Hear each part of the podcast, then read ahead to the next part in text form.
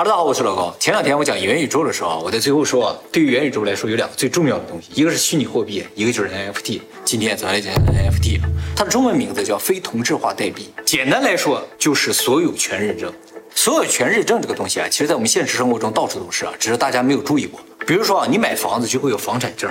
这个房产证就证明了房子是你的嘛，它就是一个所有权认证。还有呢，就是大家去超市啊、去商业买东西的时候，会有那个小票嘛，上面写着什么东西、什么东西，就证明了这个东西已经是你的，它就是一个所有权认证。那不都可以不要小票吗？物理世界之所以可以不要小票，就是因为你这东西已经拿到手了，它就没有了。在物理上已经实现这种交换，所以这个票就不太重要了。在虚拟世界，这个就很重要。实质上，我们在现实世界里的所有购买这种行为啊，都有两个非常核心的要素，一个是钱，一个是证，就是在用钱买证，把证卖掉换钱，就是这样一个过程，叫做买卖。而虚拟世界一直以来只有钱，没有证这个东西，所以虚拟世界的东西啊，不能进行买卖。而这个 NFT 啊，就是虚拟世界里边的所有权证，它的出现呢，就让虚拟世界的买卖可以成立。NFT 这个东西是二零一七年六月份才出现的啊，它呢就是建立在区块链技术上的，但是它和比特币有一些不一样，它不是钱，它是钱的另一端，是证，就是钱换的那个东西，就类似于大家的房产证、小票之类的东西啊，只不过它不是纸的，它是一串代码，或者你可以理解为它是一种电子证明，资产的电子证明。这个东西为什么一定需要？我给大家解释一下，就是说我们在世界最贵的影片中曾经介绍过，说这个世界上最贵的几样东西有黄金、名车、名表、名画，还有反物质。这所有东西有一个特点，就是它们都是物质的，没有一样东西是非物质，就是虚拟的。为什么没有虚拟？难道是虚拟的东西它不值钱吗？不是这样，只是虚拟的东西没有办法证明它的归属权，没有归属权，你就不会花钱去买吗？对不对？你买这个东西，你还不知道这个东西所有权归不归你，你怎么可能去买？这也就造成一直以来人们不太愿意买虚拟的东西。护照啊，身份证啊，驾照呀，嗯，都是有号的吗？哎，对对对，没错。你刚才说的这些证件都是由国家保障，就是有个中心机构保障的。当然这个国家如果不存在的话，这证也就没有意义了。就像有些国家因为战争突然间消失了，那么这个国家以前发行的所有证都没有意义，包括房产证。是不是？你在这个国家，我说我有这么大片土地，谁证明？没有办法证明的。哎，这是一件非常可怕的事情，但是在现实上很少发生的，也没有那么多国家消失嘛。如果一个东西没有所有权证明的话，就意味着它属于我们全人类。属于全人类的东西呢，就是不值钱。我们以前经常说，地球上原先有的东西都不值钱，比如说石油、黄金、钻石，包括土地，都应该是不值钱。但是为什么现在卖这么贵？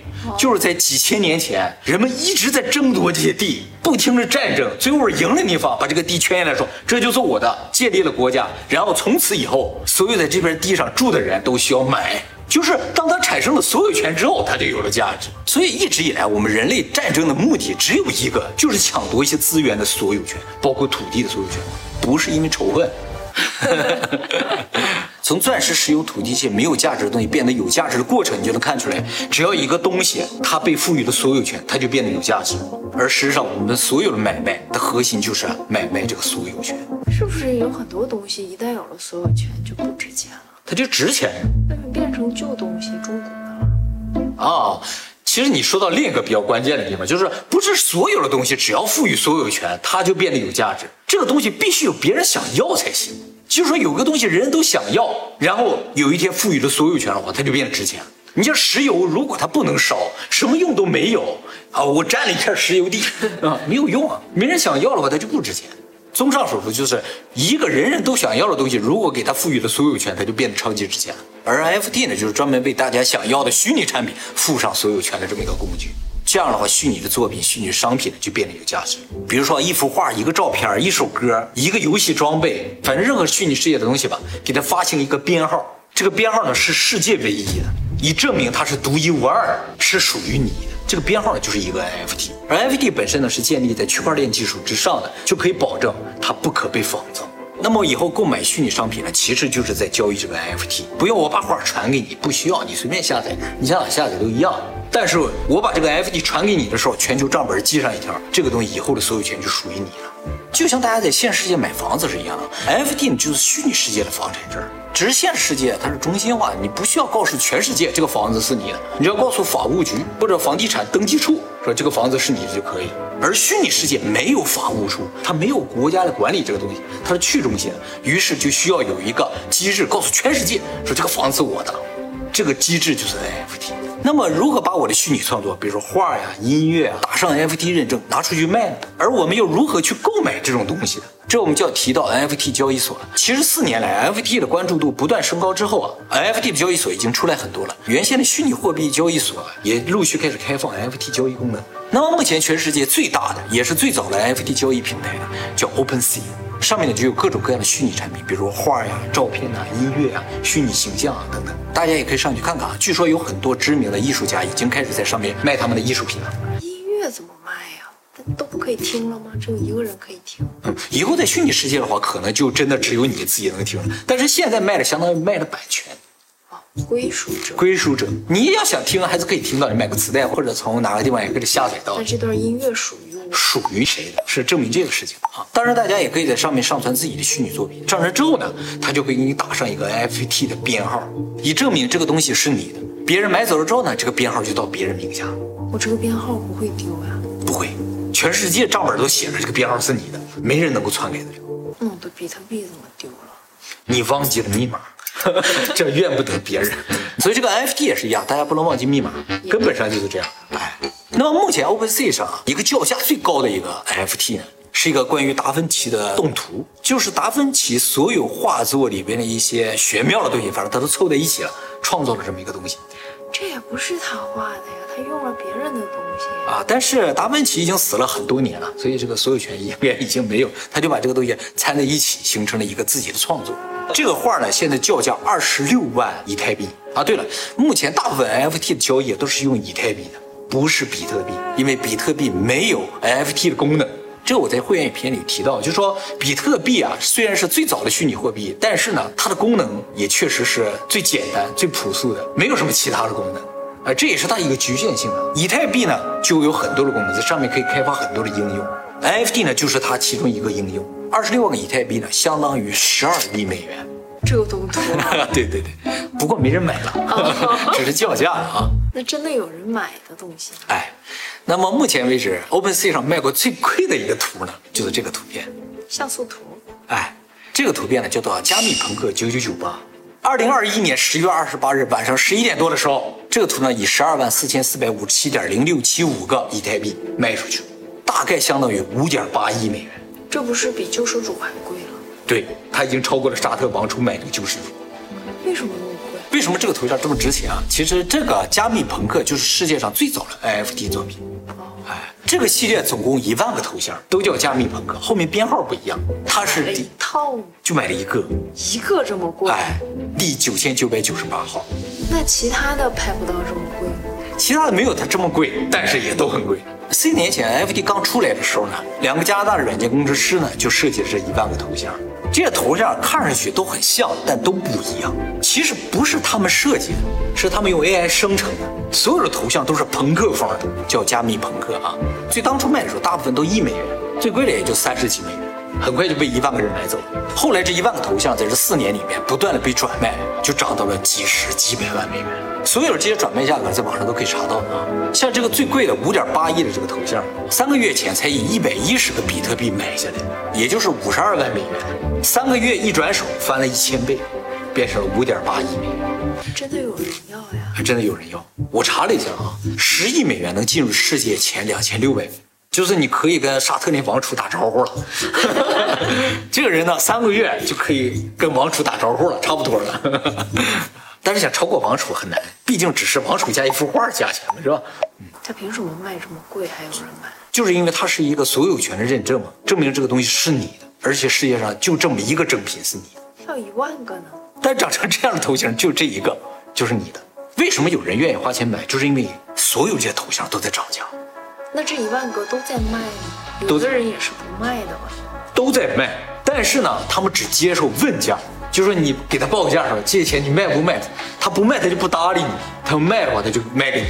比如说这个头像四四八九，当初二零一八年十一月份的时候，它的买价才是零点一四个以太坊，但是你现在要买啊，至少一千倍以上，他才会卖。这也都是为了赚钱嘛？就是这样要他干嘛？投资嘛。当然，买这些艺术品也不光我们普通老百姓啊，很多大的机构企业都发现其中的商机啊，开始抢购啊。比如著名的 Visa 就花了十五万美元买了这个七六一零号。大家肯定会想，我给赶紧去买一个是吧？很遗憾，早都没有了。问吗？问价吗对，你只能问价，而且你手里确实得有一百个以上的以太坊才能问价。这个东西现在最少一百个以太坊，你要能在一百个以太坊买着了，你就等着发财了。开出来五点八亿，一定要卖。对对对，肯定卖给你，那个人为什么开出五点八亿？因为他觉得是不是，有点给多了？呃，也不是这样，就是说，也有可能你们在卖的时候赔钱，就是说，你比如说你花了十二万个买的，你最后以十万个卖出去了，感觉是赔钱，但是以太坊一直在涨，也有可能不赔反赚。就比如说这个三四六八号，最后交易呢是以二百个以太坊售出的九十四万美元，但他买的时候是二百五十个以太坊买的，但买的时候只有八十一万美元，没赚太多。没赚太多，但也只有三个月就赚了十万美元，还是赔钱卖的，还赚了。对了，这个 NFT 啊还有一个特别好的功能，就说一个商品的 NFT，它所有的交易履历啊都会留在网上，永远可以追查。所以一个艺术品的最初的作者，他可以设定一个版税。比如说交易额的百分之十，以后这个商品不管怎么卖，不管经过多少次交易，每笔交易里边的百分之十都会回到创作者手中。比如说五点八亿，几笔交易，原创作者就能获得五千八百万美元。这和以往的艺术品交易就完全不一样了。毕加索那么多画拍出那么高的价钱，毕加索一分钱没拿着。当然，毕加索最一开始可能卖了不少钱，但是和现在的钱没法比啊。那这百分之十可以给他的后代子孙，不，他就进入到这个账号里了。这个账号的所有者就永远获得这百分之十的版税就可以继承。继承。哦，所以以前的艺术家也特别在意第一笔这个钱卖出去多少钱，必须卖个好价钱，不然以后不管怎么升值跟你都没关系了。所以吧，现在最推 NFT 的都是些艺术家，也有很多艺术家已经决定不再把自己的作品呢放到拍卖会了。拍卖会也需要花很多人力物力的，需要这个鉴定师来鉴定的，这个鉴定师也要抽很多的成的。像《天能》里边的女主角就是艺术品的鉴定师嘛，超级有钱的。那以后鉴定师可能就要失业了，不需要鉴定，一个 NFT 就能保证它永远是正品，这个交易成本呢就会大大降低啊。那么除了音乐、图片、艺术品之外，NFT 现在还有一个非常重要的领域呢，就是元宇宙。现在元宇宙还没建成了，但是呢，基于元宇宙的游戏已经不少。比如说有一个非常有名的游戏啊，叫 The Sandbox，它呢就像我的世界一样，它就建立了一个世界，全球的玩家都可以到这个世界里来生活、来创造、来干各种各样的事情。这个世界里边的土地就是有限，目前已经有不少的大企业、有钱人开始在里边圈地了。他们又想户籍出来。没错，当然了，这个他们现在说啊，他们圈地并不是为了把这个地卖给我们，他们想用这个地干什么，在上面打广告啊，签了地的照，你就在上面立广告牌，就是在虚拟世界里已经给自己留了个广告位，你只要登到这个游戏就能看到他这个广告牌吗。还有一些音乐家买了里边的地，准备在里边呢建音乐场，然后呢吸引粉丝来听这个虚拟世界的音乐会。比如说你现实世界到某一个国家去听你喜欢歌手的音乐会的话，很困难嘛，有时间、地理上的限制。但在虚拟世界随时都可以去，因为线上音乐会啊，啊不一样，它更有临场感。你就真的坐在那个地方看到它，然后体验当时的气氛。这我们在元宇宙不说了吗？就是你在线的会议和那种虚拟世界的会议感觉是不一样的，没有这个氛围。它这个就可以完全模拟现实的音乐会了。说白了还是圈地。对，没错，就是说很多现在现实世界的事情呢，正在不断的移到这个虚拟世界当中。那虚拟世界里面有地角的好坏吗？当然有啊，可以瞬移啊，为什么会有地角的好坏呢？哎，它和那个交通上便利不便利没有关系啊。就比如说你旁边住的就是大明星，你这块地就值钱。那他也是现实世界里的明星呀。对，是现实世界，但是你现实世界没有机会和明星当邻居，对不对？就是地价涨价还取决于现实世界。对，这也是地角嘛。哎，当然虚拟世界的周边设施也是有区分的。你离一些游乐设施比较近，或者你的这个周围的景比较好，它有景色的问题，它的地价就会贵一些，都一样，跟现实一样。而它上面的每一块土地呢，都绑定了 NFT，所以以后啊也会升值。像这种游戏，对于很多人来说，就真的不再是玩了，而是一种投资了。你看大企业都在里边圈地了，他是在玩吗？现实社会已经够焦虑的了。这也是 NFT 为什么火的一个原因，就是现实世界啊所有有限资源，早在几百年前都已经被人占领了，你已经没有机会了。而 NFT 元宇宙的出现，让我们这一代人第一次又有了重新分配财富的机会，所以大家才一窝蜂的往里挤。可以抢占吗？对啊，可以抢占的就揍他。啊，那不行，就是谁先来谁先得，所以才会火嘛。你会想啊，你们去抢吧，我才不需要呢，我才不进到元宇宙。你是这么想，但以后如果真的要进的时候，你可能最后进去你就是最穷的那个。就是元宇宙这个世界啊，有可能是谁后进去谁穷。那好像还没有抢占公平。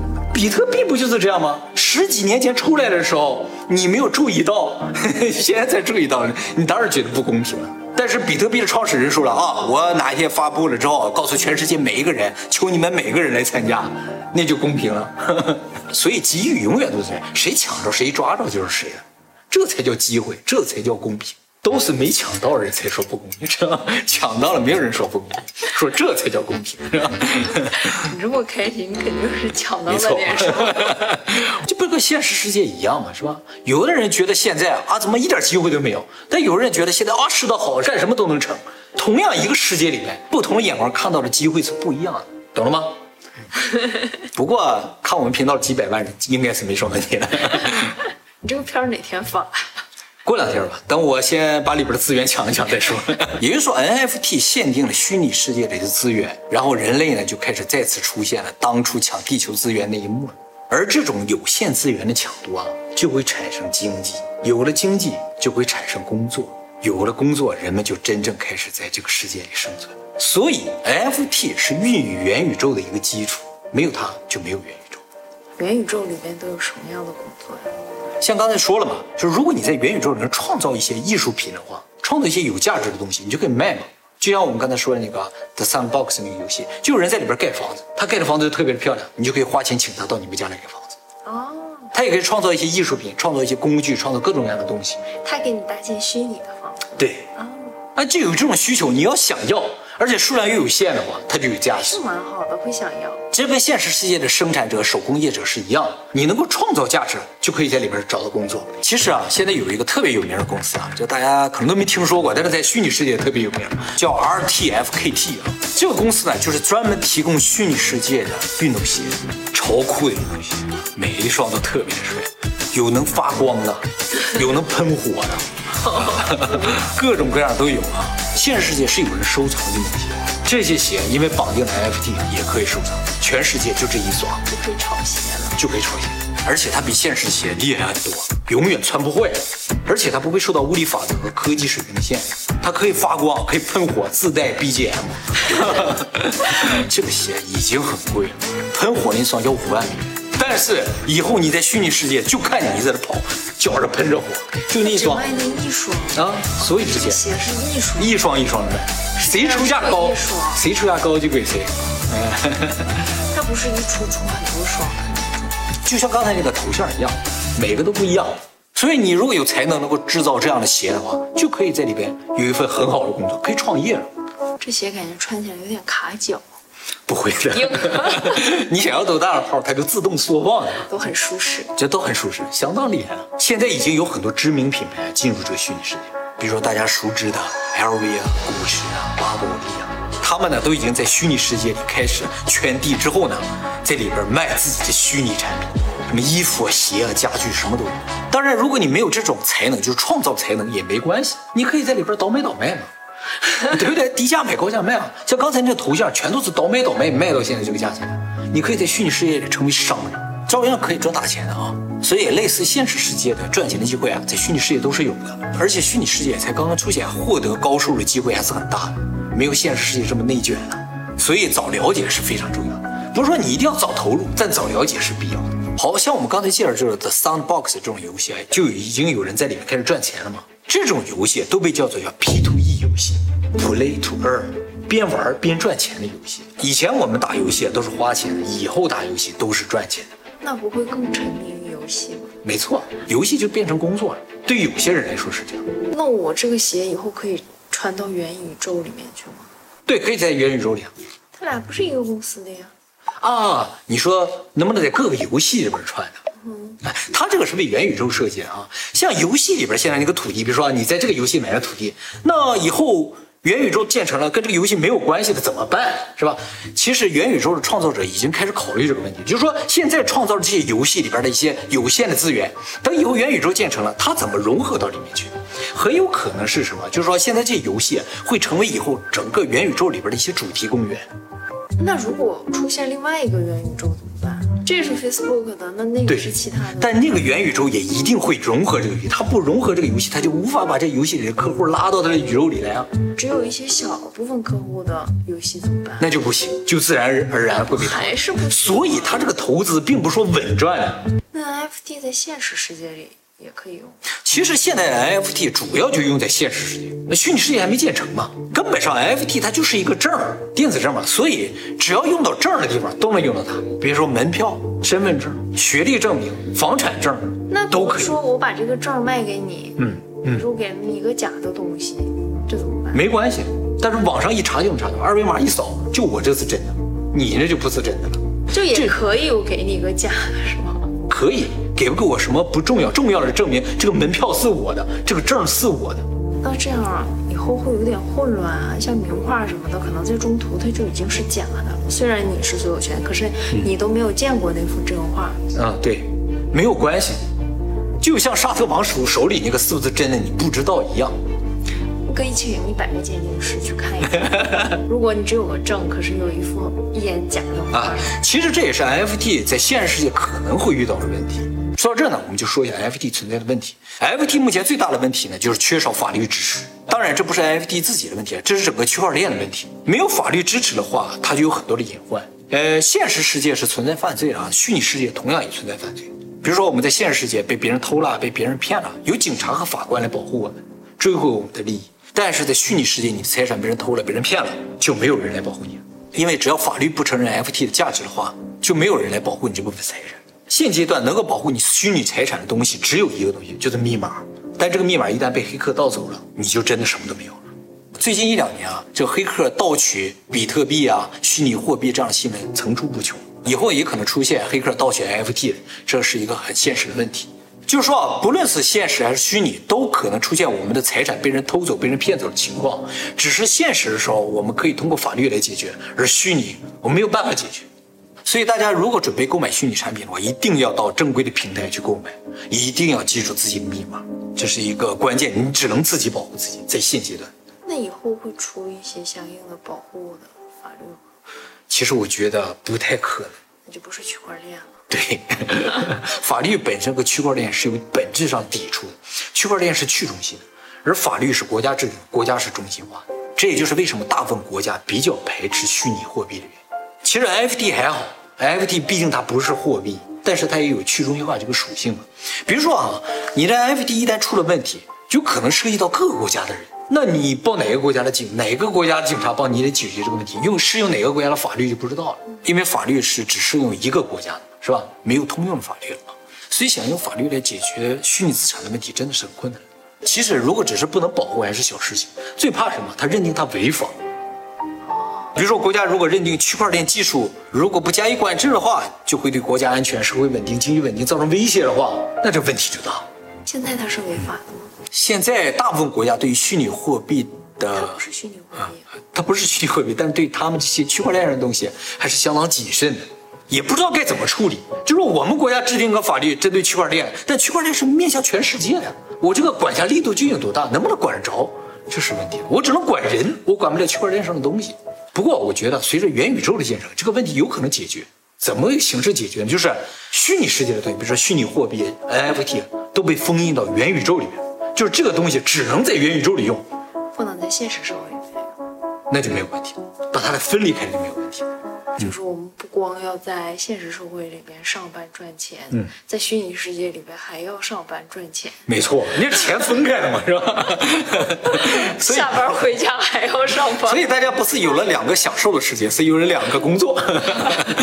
就是这些资本家觉得赚一半钱不够，再开一个宇宙来剥削我们。所以现在对于区块链技术上的这些东西，比如说虚拟货币也好，FT 也好，看法是非常两极化的。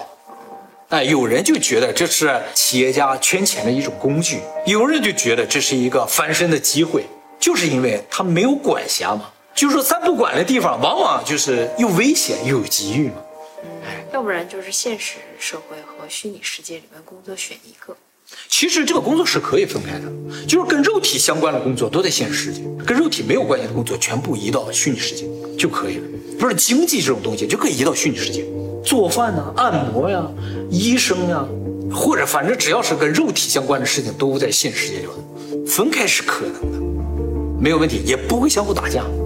但是这个钱如果无法流通的话，以后感觉好像现实社会里面的这种，就是又回到天桥底下说书的感觉。像我视频没有趣，一定要面对面的说。对对对对对 到天桥底下来听才有趣。对对对，看视频和听老高当面讲肯定是不一样的。你比他们要爽够两倍以上。我刚才也说五倍，其实没那么多，两倍以上。